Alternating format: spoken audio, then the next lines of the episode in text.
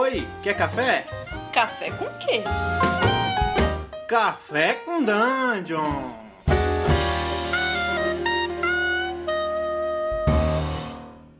Bom dia, galera! Bem-vindos a mais um Café com Dungeon. Eu sou o Gustavo Tertoleone e hoje eu tô aqui sozinho, servido de um leite com ovo maltino nessa manhã quente uh, aqui em São Paulo. Eu espero ser sucinto na ideia e não tornar o episódio muito enfadonho para vocês ouvintes. Galera, seguinte, eu achei que seria interessante hoje trazer é, alguma literatura que eu uso uh, para poder desenvolver as minhas mesas de RPG, né? Seja na preparação de jogo, seja na interpretação dos, dos NPCs, a forma de lidar com os personagens, né?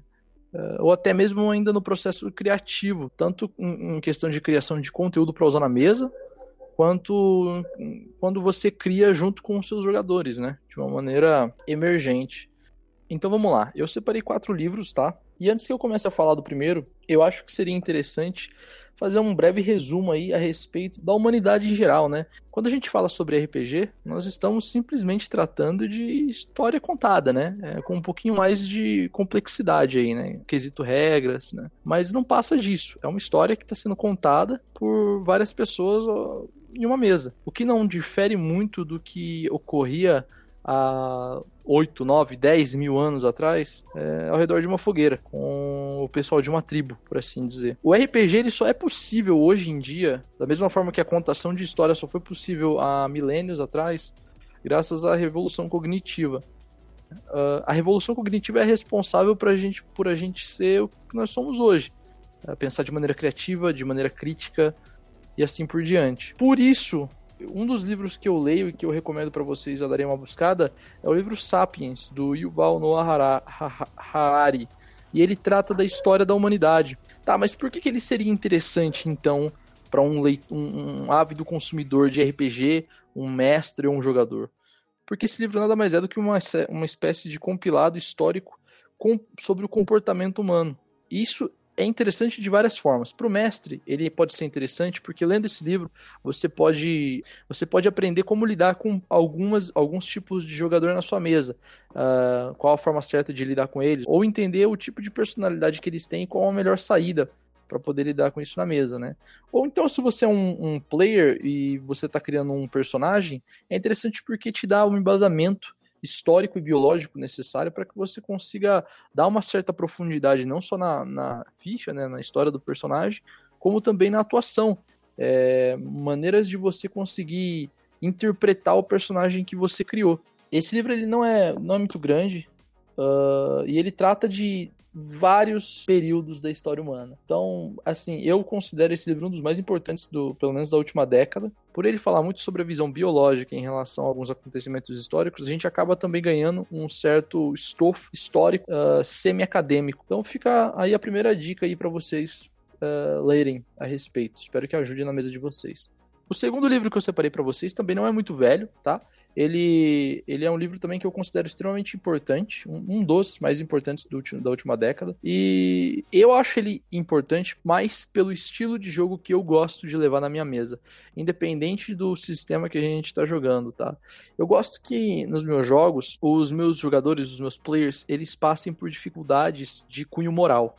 Eu gosto de trazer uma perspectiva ética e moral para a mesa de RPG no sentido que o, eles tenham que lutar contra é, as vontades deles para poder, poderem escolher entre a coisa certa, a coisa errada, a coisa fácil ou a coisa difícil. Tá? É, o livro que me ajuda, ajudou e ainda ajuda muito a desenvolver tramas e plots nesse sentido é o Justiça, o que é fazer a coisa certa, pelo Michael J. Sandel. O Michael J. Sandel é um professor, se não me engano, ele ele deu aulas já em algumas universidades renomadas dos Estados Unidos.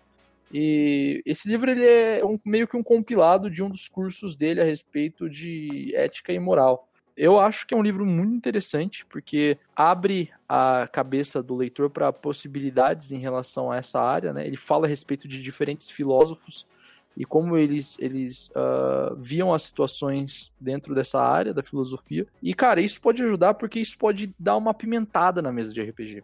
Isso pode fazer com que os jogos que vocês estejam uh, trazendo para os seus jogadores ganhem uma profundidade filosófica de uma maneira que não, não seja enfadonha. Porque a maioria das pessoas, pelo menos as que eu conheço, não, não costumam consumir filosofia uh, diariamente. Portanto, ler esse livro pode fazer aí com que é, muitas janelas, muitas portas se abram para diferentes tipos de história que podem surgir na sua mesa, tá?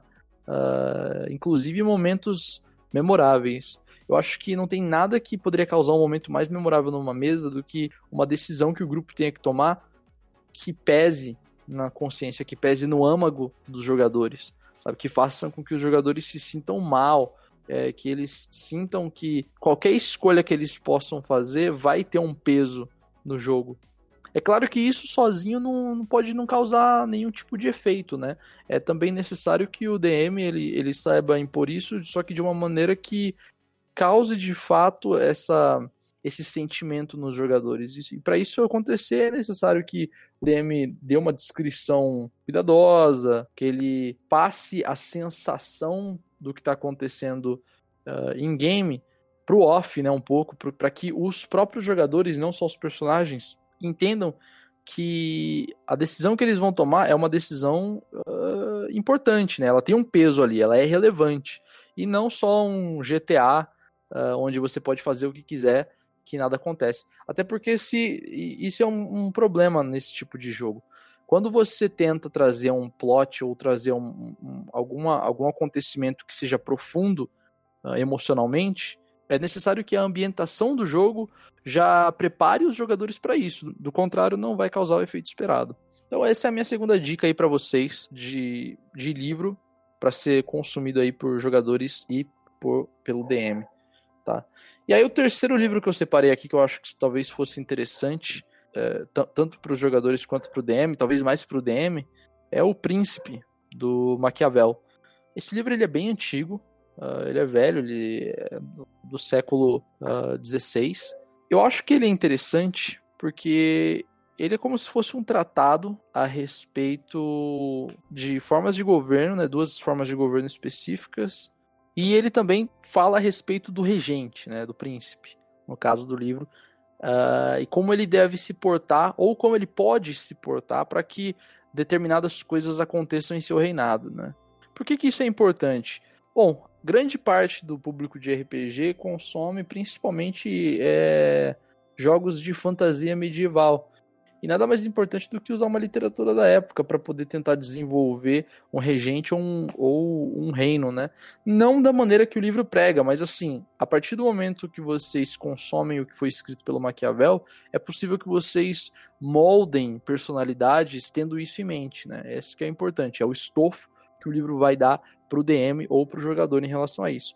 Mas aí fica a dúvida: nem todo mundo joga eh, fantasia medieval. Em que, que esse jogo ele pode ser relevante em outros sistemas, em outros cenários, né? Bom, o Vampiro à Máscara, por exemplo, é, é, um jogo completamente diferente da fantasia medieval, mas que a literatura do Maquiavel pode ter aplicação. Apesar de não ser um jogo de fantasia medieval, você tem um, um sistema de feudos ali. Dessa forma, você consegue aplicar parte do que foi uh, aprendido com o livro no jogo, ou você pode adaptar o que foi aprendido para os tempos modernos, para a realidade da Camarilla. Tá, beleza, mas então esse livro só vai servir se eu for jogar Vampiro à Máscara ou D&D? Não, você pode pegar todo o conteúdo que você absorveu do livro e tentar adaptar o que foi aprendido para a realidade do jogo que você está jogando. Por exemplo, se você estiver jogando uma partida de Call of Cthulhu, em que, que é relevante o conteúdo de O Príncipe? Bom, o, o Príncipe ele trata de ensinar um pouco a respeito de como ser um regente forte, né? E um regente não necessariamente está ligado a ser um príncipe ou alguém do, da realeza. Uh, esse regente ele pode se enquadrar, na verdade, em qualquer perfil de, de classe social, desde, por exemplo, um líder de uma revolução de trabalhadores até um presidente de um país. Então, assim, a, o importante é a compreensão da literatura, pensar em como adaptar isso para a realidade da mesa de RPG, para o sistema que você está jogando, etc. Isso vale para os três livros citados até agora, e dessa forma aí eu consigo é, trazer um pouco do que eu aprendi com outros livros para o hobby, né, para os jogos de RPG. Galera, o quarto livro que eu separei, uh, ele tá no mercado aí já há um tempo também, tá? O nome dele é Doc Comparato, da criação ao roteiro. E esse livro, galera, a gente pega ele e, e deixa em casa na sessão de RPG, tá? Porque RPG não é roteiro. Né? RPG é, é, outra coisa, narrativa emergente. Então, esse é o tipo de, de livro que você só pega na mão para lembrar o que você não deve fazer numa sessão de RPG. E aí você deixa ele em casa e vai pro RPG. Galera, espero que vocês tenham gostado, tá? Eu sei que o episódio de hoje foi bem curto, uh, mas eu achei que seria interessante aí falar rapidamente para vocês a respeito de produtos de literatura e a influência que eles podem ter nos nossos jogos, tá?